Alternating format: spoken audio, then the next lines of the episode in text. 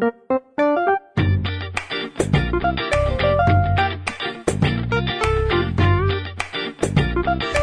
mañana, 13 minutos. El próximo 15 de febrero va a asumir una nueva legislatura que viene con muchas novedades, con gente nueva, con gente joven, con gente que llega de otros ámbitos que no necesariamente tienen que ver con la política. Y bueno, nos parecía interesante poder conocer particularmente a representantes jóvenes que va a tener nuestro Parlamento. Eh, por eso invitamos a Verónica Mato, que es actriz, dramaturga, mm, eh, diputada electa por la lista 1001, integra el grupo Independientes con Andrade. Bienvenida. ¿Cómo estás, Verónica? Muy bien, muchas gracias por la invitación Encantados. También queremos decir que invitamos a Javier Radiccioni, abogado del Partido Nacional, lista 400, edil suplente por Canelones. Estaba confirmada su presencia, hasta ahora no ha llegado, lo estamos esperando. Y también estuvimos intentando eh, que se acercara gente de Cabildo Abierto, por ejemplo, pero mm, por diferentes razones no lo pudimos eh, concretar. Lo cierto es que tenemos a Verónica en principio aquí. ¿Y qué, qué desafío implica para, para ti, Verónica, que venís del mundo del, teatro, del, mundo de la escena, pero que sin embargo siempre has tenido un pie puesto en la realidad política por tu propia historia, ¿verdad? Sí, bueno, la, lista de desafíos sería, si, arranco, es enorme. Este, primero, digo, mi, mi, mi arranque con, con, la política, con la política partidaria, este, también es a través del trabajo del compromiso que yo he tenido durante muchos años en organizaciones sociales vinculadas a derechos humanos. Eh, es ahí, digamos, donde, donde yo he militado desde que tengo 18 años. Y bien, en el 2008, por los avatares de la vida, este, generamos, creamos un grupo, el encuentro 18 de agosto, Independientes con Andrade, que fuimos lo que desarrollamos la candidatura, impulsamos la candidatura de Oscar Andrade, este, como precandidato a la, a la presidencia por el Frente Amplio. Y bien, trabajamos desde allí y luego, bueno, que yo soy una persona bastante intensa, este, y me tomo las cosas como bastante en serio, eh, por no decir muy. Este, comenzó ese trabajo de militancia política y bien, y ahora estamos acá. Bien, y mm, tenés, eh, viste que en general los legisladores llegan con la idea de integrar algún tipo de comisión, con alguna sensibilidad especial. ¿Qué tenés pensado? ¿Qué te gustaría eh, trabajar, profundizar? ¿Tenés una agenda ya un poco elaborada con tus compañeros de sector? Sí, mira, nosotros eh, vamos a, a veces uno habla de nosotros como los futbolistas, ¿viste? este, bueno, Hablar de equipo, no es malo. Claro, por eso, hablamos del equipo, el equipo de, trabajo de, la banca, que, que la verdad que estoy muy orgullosa del, equipo que conformamos. Este, en mi despacho vamos a trabajar seis mujeres, este, entre la secretaría, la, la diputada suplente, las dos asesoras. Este, específicamente nosotros vamos a trabajar sobre derechos humanos, es la comisión que pretendemos integrar.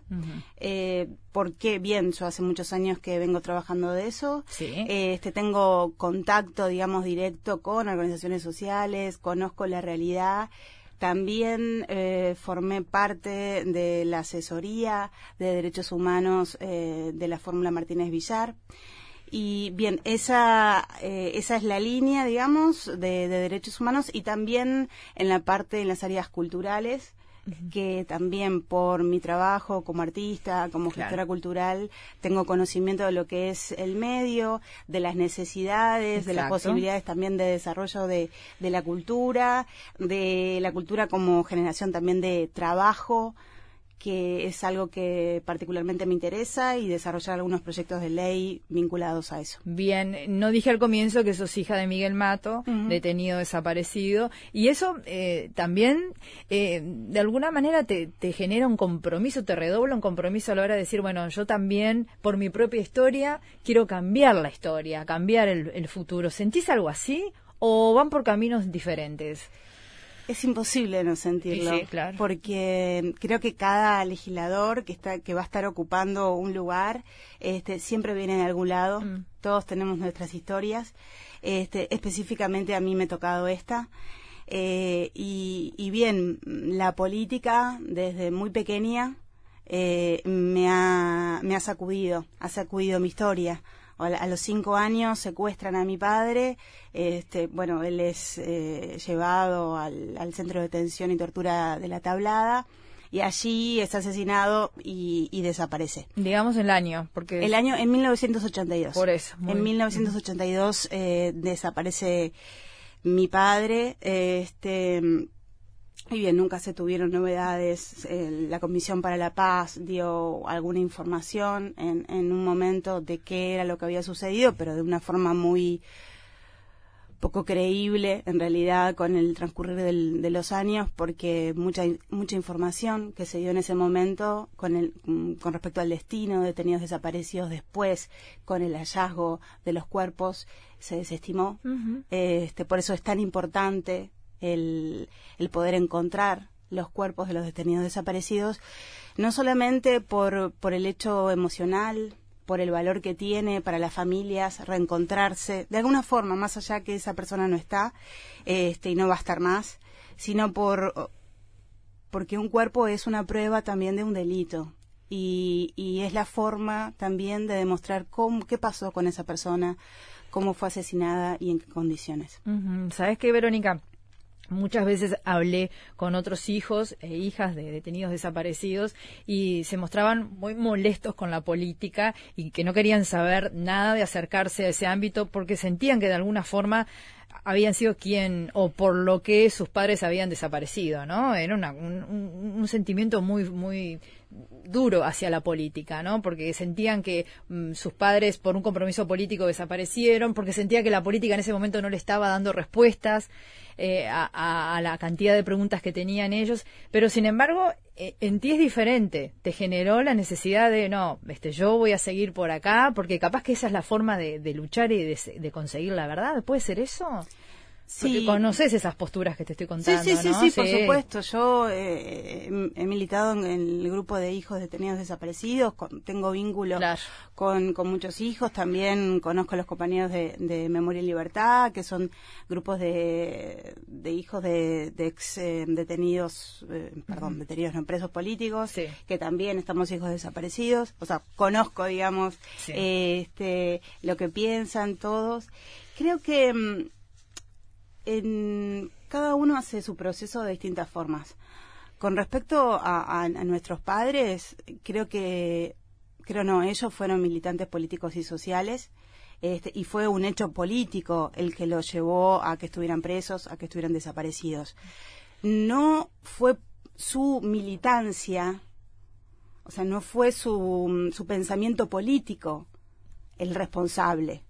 Fueron las condiciones que estaban en ese momento, las que hicieron que esas personas, eh, este, nuestros familiares, no tuvieran el derecho de, expresarse, de, o sea, hoy en día a veces, claro, eh, en esto de no, de conversar con mucha gente, con distinta gente, eh, uno ve que, que a veces no se tiene conocimiento este, por eso luchamos nosotros tanto por la memoria, de qué era lo que sucedía en esos años, en los cuales las personas no podían decir abiertamente, abiertamente su pensamiento político, no, no se podía generar una discusión, una conversación, por ejemplo, un encuentro como el que estaba pautado para hoy, de dos diputados que son de distintos partidos, que pueden tener pensamientos diferentes, este, de lo que la libertad de opinión, la libertad de militancia, de discrepancia. En este caso, bueno, mi, mi papá eh, era un trabajador, eh, se levantaba todos los días a las seis de la mañana a trabajar, a su vez eh, tenía una militancia, en ese momento era, la militancia era clandestina, en la juventud comunista, y eso, esos eran sus sueños, él tenía el sueño de, de, de generar un futuro mejor, para su familia y para todos y para toda la comunidad este, con, con sus ideales. Y fueron por esos ideales este, y en ese contexto político en el cual, como que te, como contaba, que, que no se tenía derecho a nada, es que, es que sucedió lo que sucedió. ¿Cómo yo me encuentro con la política? Bien, fue muy difícil, de, distintas situaciones que pasaron en mi vida. Yo ya tengo, más allá que digan joven, tengo 43 años, soy joven también. Para la política soy joven. Este, pero bueno, hubieron distintos avatares, ¿no? En los cuales, ni que hablar, este, a mí el, el voto verde, yo todavía era, era, muy adolescente, pero estuve, mm, digamos, acompañando este también en la, en la junta en ese momento de, firmas, ¿no? Para poder generar el plebiscito. Y debo reconocer que para mí todo eso fue, mm, fue muy doloroso. Fue muy doloroso la, la pérdida, digamos, del voto verde porque de alguna forma sentí que la sociedad, este, para algo que a mí me parecía tan urgente, tan, tan obvio, en esos 12, 12 años que tenía, este, sentí que nos estaban cerrando la puerta y fue duro. Después con el paso del tiempo uno entiende otras situaciones que por qué se dieron, determinados contextos, pero bien, yo estaba cuando o sea, el video de, de Sara Méndez que, se, que se censuró, o sea, todo ese tipo de cosas que, que uno tiene esos recuerdos. Como te decía, después con, con el paso del tiempo, las cosas, este, eh, uno se fue desarrollando, trabajando con, con, un grupo de hijos que primero nos encontramos eh, como un grupo casi de autoayuda, como decíamos, y a conocernos, a compartir las distintas historias. Y luego realizamos distintas acciones este, políticas. Eh, luego también nos pasó que en el transcurso, nosotros teníamos 18 años en ese momento, eh, que también el desarrollo de que muchos nos hicimos, eh, tuvimos hijos, este, bueno, empezamos a trabajar, o sea, un montón de cosas que, que a veces hacen que tus prioridades vayan por otro lado. eh, y ahí se fue, digamos, desmembrando, generando otras cuestiones de la vida y fueron otros, lo, digamos, los intereses, no los, mm, los intereses primarios en cada uno. Y también tuvieron otro golpe duro que fue el referéndum sobre la ley de causidad. Sí. Que fue muy duro. Sí, sí, fue muy duro también, fue muy duro. A mí, mm, eh, quizás por, por una cuestión de, de todo el, entusiasmo que mm. tenía en ese momento, el, el, del, el del voto verde me, me marcó. Fue el que te impactó más, claro. Sí, y fue, fue el que me impactó más. este, o por lo menos me dijo, me dije, uff, ese, ese lo noto como mucho más doloroso incluso que este otro. Claro. Más allá que yo ya era grande en este, en, el voto rosado, pero mm, ese sí, el del voto verde lo sentí lo que, en lo que fue mi vida, digamos. Lo sentí mucho más. Un impacto mayor. Sí. Y me decías que, bueno, que por diferentes razones ese grupo se fue desmembrando, digamos. Sí, ese mm. grupo se fue desmembrando eh, luego yo empecé a militar en organizaciones sociales vinculadas a la memoria, que son las que estoy militando en este momento. Y bien, y fue eso, digamos, eh, ese trabajo, ese compromiso, el que me hizo luego pensar en la importancia de estar en política. Eh, voy a contar una anécdota, así trato de ser resumida. Este, nosotros estábamos con el grupo de, de, la tablada en la puerta de un juzgado. El grupo de la tablada, em, que reúne a víctimas y familiares este, de personas que pasaron por allí por, por la tablada. la gran mayoría de las personas que formamos parte de ese, de ese grupo tienen mm, más de 60 años. Este, la gran mayoría. Somos algunos poquitos que, que bajamos un poco. Eh, entonces estábamos con, con ese grupo de, de personas que, que, bueno, que fueron víctimas directas, ¿no? Que estuvieron, que fueron torturadas en ese lugar, que, que sus derechos fueron vulnerados totalmente, salvajemente torturados, violados, etcétera, etcétera.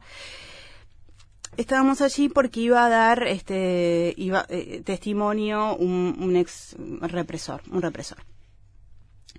Bien, estábamos ahí, yo llego un poquito más tarde, estamos ahí esperando y en una baja este señor muy abrigado y los compañeros dicen, ah, es ese, no es ese. Entonces yo, sí, es ese. Entonces yo salí, este, porque él fue caminando muy rápido, eh, tuve un impulso de salir corriendo a hablar eh, con él, este, y le dije, eh, soy Verónica Mato, hija de Miguel Mato, mi padre estuvo en la tablada en 1982, él fue asesinado allí.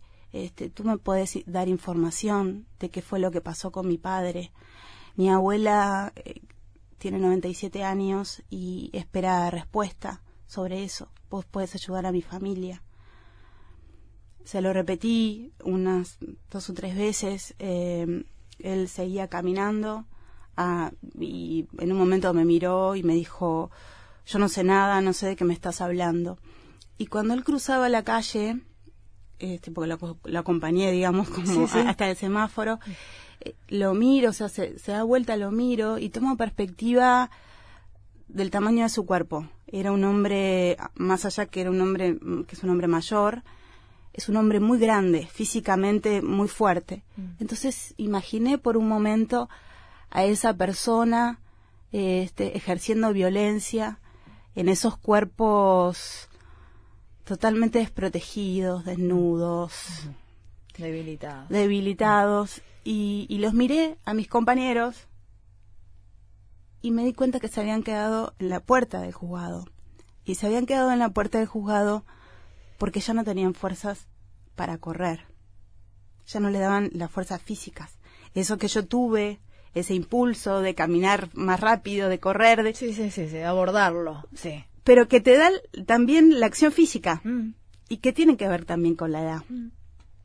Eh, esas personas, hoy un, por ejemplo una compañera, este, ya no está más, este, porque falleció hace poquito mm. de, cáncer, o sea, tenemos que pensar que, que los expresos políticos, muchos traen, digamos, este, enfermedades. Secuelas, claro. Secuelas muy graves en sus cuerpos este, muchos sufren de cáncer, de problemas en los oídos, de problemas en los riñones, de distintas enfermedades y secuelas que tienen que ver con, con lo que fue la tortura. Este, más allá de un montón de cuestiones emocionales, psicológicas, psiquiátricas, eh, pero llevan con dolor, de alguna forma, es son cuerpos eh, dolientes, son cuerpos que, que sufrieron. Entonces, en ese momento yo me di cuenta que que bueno, que había, que yo tenía cierta responsabilidad en ese sentido, o sea, y digo yo y, digo mi generación, en el sentido de, de tomar ciertas banderas, de acompañar de otra forma, este, porque tiene que haber un recambio también en estas luchas. Más allá de ellos, nosotros también, mi generación tiene que hacerse cargo. Y en esos días, así como son las casualidades, yo había, me habían comentado de una actividad que se iba a hacer, una asamblea, en la cual distintos compañeros este, tenían, o sea, teníamos como el espíritu de este, acompañar a Oscar Andrade para la candidatura. Porque nos parecía que los temas que ponía Oscar en la agenda, que tenían que ver con, bueno, con el desarrollo de las organizaciones sociales, con el apoyo de la base del Frente Amplio y tal, este, eran, digamos, era una agenda que era importante impulsar dentro del frente y para que y era un líder posible, digamos, para para un recambio también en, lo que es el, el los liderazgos del partido y, y, el país.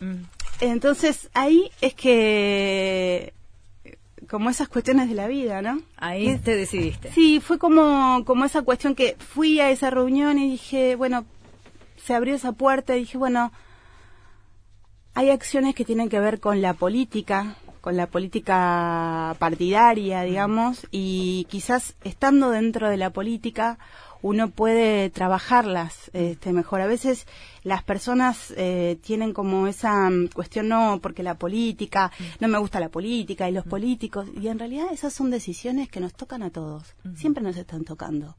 Entonces, por más que uno reniegue del, del sistema, estamos en este sistema y, y si no, no nos hacemos cargo, estamos permitiendo que otras personas decidan por nosotros.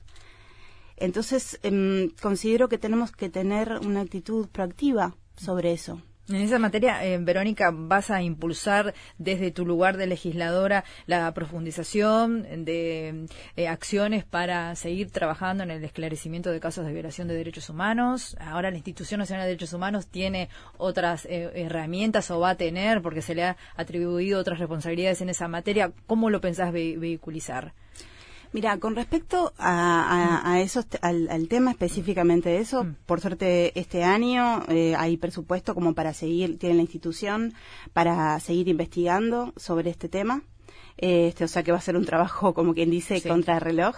Pero lo importante es, a, desde el punto de vista presupuestal, este, porque eh, esto no es menor, porque el, hecho de poder contar con recursos para poder hacer las investigaciones, generar informes, es vital.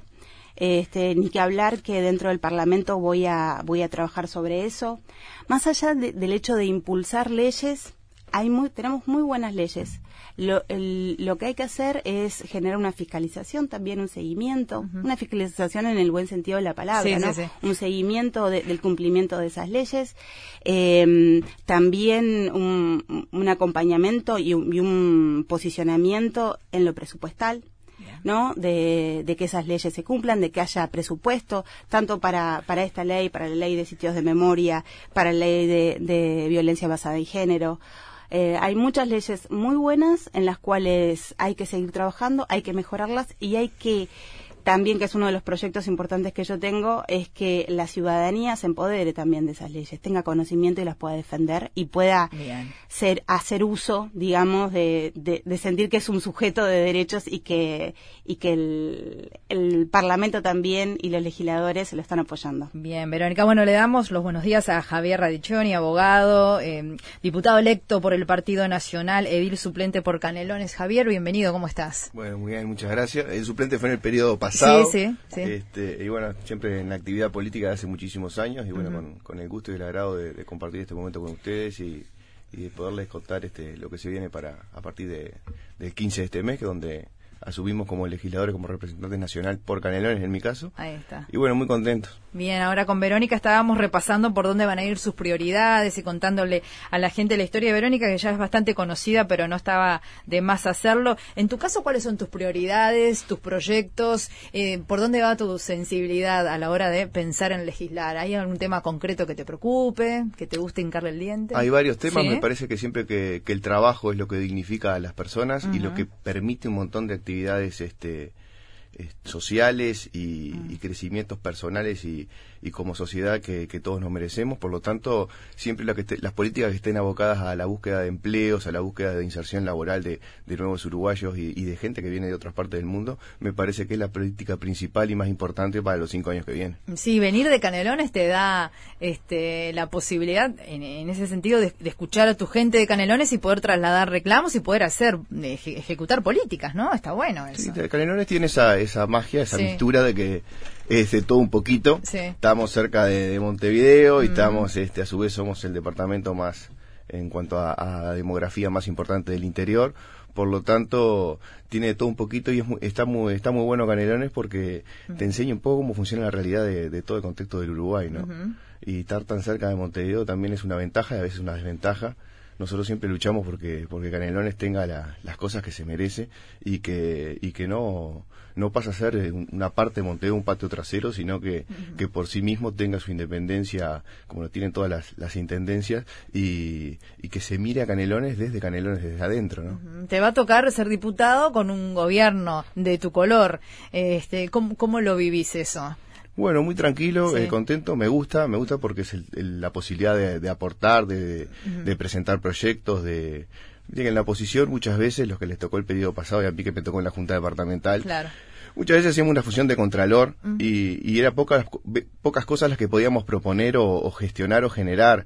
Eh, sin embargo, siempre hemos encontrado también en, los demás partidos compañeros y amigos que, que, nos han apoyado y nos han acompañado en ciertos proyectos. Esperemos y espero en esta, en esta nueva legislatura poder encontrar este, compañeros de otros partidos que también este, en, en las coincidencias poder generar proyectos comunes que me parece que son los más importantes porque porque siempre tienen los dos enfoques y está muy bueno ese intercambio de ideas que a veces mejora y, y mejora mucho la, la, visión que tiene uno, el, poder este, ver desde, desde el punto de vista del otro y generar un proyecto que sea más, más integrador para, para todos los uruguayos. Bueno, vamos a hacer la pausa y a la vuelta le voy a preguntar a los dos cómo se ven para arrancar con este estreno que nada más y nada menos los espera, que es analizar el proyecto de la de urgente consideración. Qué trabajito, eh, de eso vamos a hablar ahora.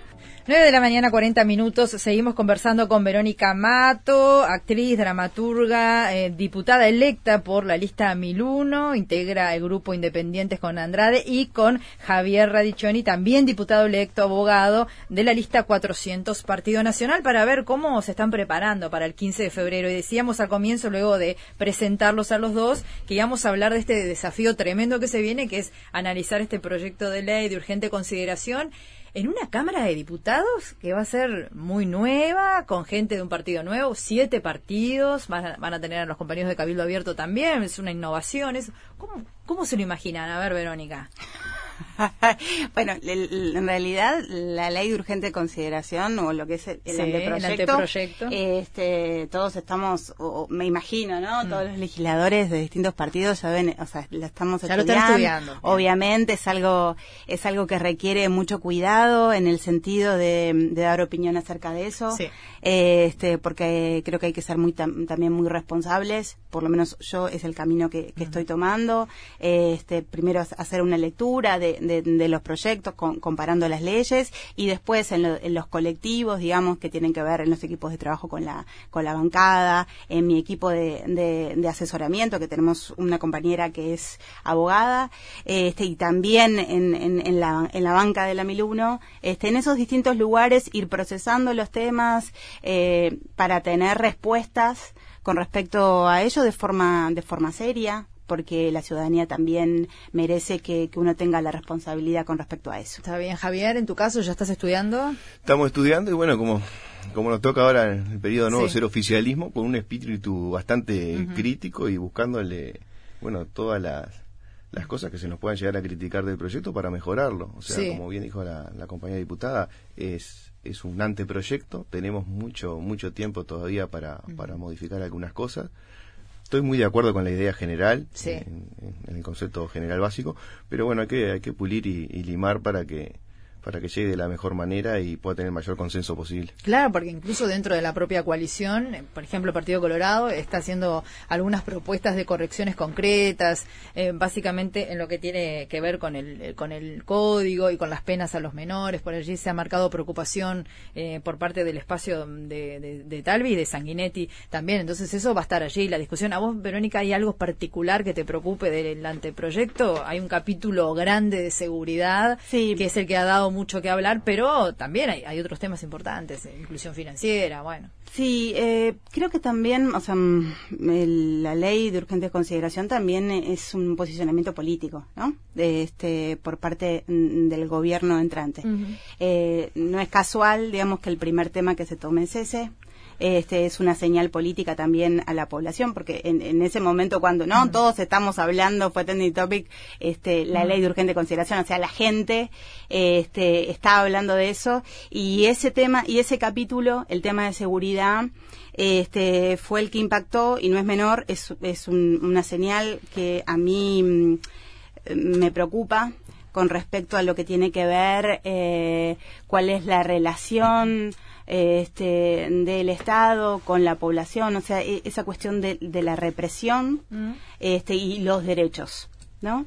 Eh, sin duda, la población merece, nosotros, la ciudadanía merece un, un trabajo este, sobre el tema de seguridad, como en otros temas, pero creo que no es a través de la represión, no es a través del gatillo fácil este, que, se logra eso, este, porque también si nosotros vemos alrededor en otros países, por ejemplo lo que pasó en Chile, este, lo que pasa en Bolivia, eh, se generan este, se genera miedo en la población porque uno por ahí, si tiene, si hay determinadas cosas que no comparte con el gobierno, que no comparte, pero no comparte, mm. y tiene la libertad de, manifestar pacíficamente, porque toda el Uruguay, este, las, manifestaciones son pacíficas, este, de manifestar va a tener miedo de si me pasa tal cosa, porque mm. si le digo a un policía y lo toma mal, eh, son cosas que, que no ayudan a la democracia. Este, y no ayudan a que las personas se sientan seguras también porque uno también tiene que tener la seguridad de poder decir lo que piensa este, y poder hacer uso de eso.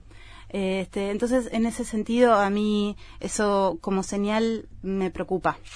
Eh, luego, sí, en el tema de, de, educación, este, también hay mm, algunos puntos en los cuales este, no, no creo que, sean aportes, más allá que, que, se trabajó y entiendo el trabajo eh, que apunta al, al, cambio en la gobernanza, este, pero creo eso hay que seguir analizándolo bien, este, si, si es bueno el camino. Después creo que hay algunos puntos en los cuales mm, no creo que sean para urgente consideración este, hacerlo tan largo y tal, pero bueno, eso son también. Es una acción política y eso, bueno, y la inclusión financiera que creo que mm, se avanzó, se avanzó muchísimo en este país con respecto a eso, para lo que tiene que ver con las relaciones laborales. Este, no puede ser que, que uno ponga al, al, al, patrón y el empleador este, en el mismo lugar eh, de decisión en ese sentido cuando obviamente el trabajador y lo digo yo como como trabajadora este tiene una situación de desigualdad. Este, entonces por eso de que tienen que acordar si se les paga o no. El claro, por eso no es tan fácil. Yo entiendo entiendo lo que se lo que dicen en que pasa, por ejemplo, algunas personas mayores o que trabajan en el interior y que no tengan este cajero automático y tal. Eso es, es entendible, pero podrían ser como excepciones no cambiarlo en ese sentido. Javier, más allá que sos oficialista y que obviamente en términos generales estarás de acuerdo, me imagino, con esta iniciativa del gobierno electo, ¿hay algún punto que, a vos te gustaría cambiar, hacer algún aporte o no? Por ahora no. Sí, los aportes menores ya los he hecho a través de, de de bueno de quienes presentaron el proyecto para que se hagan las modificaciones y vamos a tener una instancia de debate dentro del partido, los legisladores, para, para poder llevar adelante eso. estoy muy de acuerdo con el proyecto en general. En el caso de la inclusión financiera, nosotros siempre aportamos por la libertad y creemos que la mayor libertad es lo que le permite mayor este, posibilidades de trabajo, de comercio y de generar bienes y, riquezas y, bienestar para los uruguayos. Por lo tanto, todo lo que sea en pos de, de, de liberar y de poder este, darle garantía a la gente en cuanto a, su, a su dinero y a sus cosas para que las dispongan de la mejor manera como ellos crean efectivo, nos parece muy importante. En cuanto a la, a la parte de la seguridad, que creo que es el, la parte inicial y la parte principal que tiene La, la, la, ley de, urgente consideración, consideramos bueno que el Uruguay estaba viviendo un, proceso este, realmente que, que ameritaba una, una ley urgente para lo que eh, entendemos son los derechos básicos de las personas, son los derechos a la seguridad, el derecho a la libre circulación, el derecho a, disponer de, sus bienes y de, su integridad física. Necesitamos defenderlos, creemos que, la ley es muy importante en ese sentido, estamos de acuerdo con el aumento de las penas y creemos que el Estado debe reprimir, porque, y no tengo miedo de decirlo, la palabra represión o reprimir, y creo que eso tiene que haber un quiebre, un cambio de, de idea, porque en el contrato social nosotros le entregamos al Estado, a todas las personas, eh, la poder, el poder de coacción y el poder de reprimir, justamente para no tenerlos nosotros. Y eso es lo que nos garantiza una sociedad más pacífica, más tranquila, que no lleva al enfrentamiento de la violencia entre, entre quienes integramos la sociedad, mm. sino que delegamos en el Estado esa función y el Estado, para, en defensa de las instituciones democráticas y en defensa de lo que es un Estado sano con instituciones democráticas fuertes, no tiene que tener miedo a la palabra represión porque si no llegamos al caos y a una anarquía este, parecida a, otros países o, lo que se está viviendo en, muchos casos y en barrios de Montevideo en estos momentos y necesitamos que el Estado tome tome fuerza y tome acción de, esas medidas porque para eso es el Estado. ¿Vos pensás que estamos viviendo en un, en un ambiente de anarquía? Eh, no, pero vamos rumbo a. O sea, pienso que el mensaje es más importante a veces que las acciones el decirle a la población por parte del gobierno que la culpa es de la sociedad, que la culpa es la desigualdad, que la culpa es de otro, y que cierto cometer delitos eh, no está mal o no está tan mal o, no es culpa de quien los, los comete, me parece que es un gran error que lleva a que ese tipo de actitudes este, predominen y, y se multipliquen. Sin embargo, si el mensaje del Estado es claro y contundente, acá se terminó el recreo, vamos a poner orden en la casa y quienes cumplan o quienes cometan ciertos delitos van a tener penas importantes, las cuales ya no van a ser de risa, ni van a ser este, los vivos del barrio, que terminan este, muchas veces llevando para, para sus correntadas a, a gente de hijos de trabajadores que ven en los barrios pobres y más marginales de, de Montevideo de Canelones eh, a los narcos y a los a los dueños de los de los barrios como las personas este, más inteligentes del lugar o que tienen ciertos privilegios que los trabajadores no tienen y que a su vez este, tienen desventajas en cuanto a que los roban, pierden sus bienes y terminan trabajando una vida realmente muy sacrificada. Eso tiene que cambiar, le tenemos que decir a esa gente y a esos niños, tu papá va a ser defendido en, en su trabajo, en sus bienes, en su libertad, tu familia también, y al otro le va a ir mal y que lo vean, porque esa es la mejor manera de generar uruguayos de bien y de trabajo. Eh, se terminó recreo. Citaste una, una frase que se hizo muy conocida porque la dijo el general eh, Manini Ríos, ¿no? Em, ¿Comparten parte de la ideología de, Cabildo Abierto ustedes? ¿Se sienten identificados? Yo no, no, no conozco cuál es la ideología de Cabildo Abierto. Este, conozco mi ideología, que soy, soy, un hombre liberal, soy un hombre de que defiendo la libertad, primero que nada. Por supuesto que defiendo la igualdad y la fraternidad y otro montón de valores muy importantes y la justicia. Pero no puede haber justicia ni puede haber igualdad si primero no hay libertad. Porque la libertad es el, es el principal de los valores y el principal de los bienes de, los hombres. Por lo tanto, este, en ese sentido es que yo siempre voy a, voy a actuar en pos de la libertad. Y, y si que el Estado ejerza su, su fuerza. Significa que los uruguayos vamos a ser más libres y vamos a ser capaces de defender nuestros derechos en la calle y vamos a ser capaces de vivir con dignidad y con libertad. Yo voy a estar de acuerdo. Ahora, si mañana lo que se entiende por, este, por esa ideología es este, la pérdida de derechos institucionales y la pérdida de democracia, bueno, entonces no, porque esa no es mi ideología. Muy bien. Verónica, ¿algo más? ya nos vamos. Sí, eh, yo este, tengo muchas cosas este, con respecto a lo que decía el colega, mm. este, pero mm, una cosa que es importante, ya de esa mm. frase, este, se acabó el recreo de Manini, me gustaría que, Manini se la dijera a, a todos los militares que saben dónde están este, los detenidos desaparecidos, que pueden aportar información. Me gustaría que les dijera, compañeros, se acabó el recreo, hablen y cuenten qué fue lo que pasó. Y por otro lado, este, con respecto a lo que decía también eh, Javier, eh, pienso en, en, Chile, en todas las personas, o sea, en una sociedad, pienso en la sociedad chilena, uno iba a Chile y veía que todo funcionaba bastante bien, ¿no? Como una sociedad liberal. Este, pienso en todas las personas que perdieron su vista este, por estar en una manifestación. Y pienso, ¿qué es la libertad? ¿Es la policía reprimiendo este, ante protestas? Eso nos hace más libres. Por suerte yo vengo trabajando hace un tiempo en los barrios de Montevideo, en la parte de, de Casaballe estoy trabajando, este, compartiendo con, con, las personas y creo que una de las cosas más importantes es mm, sacarle los estigmas a los barrios.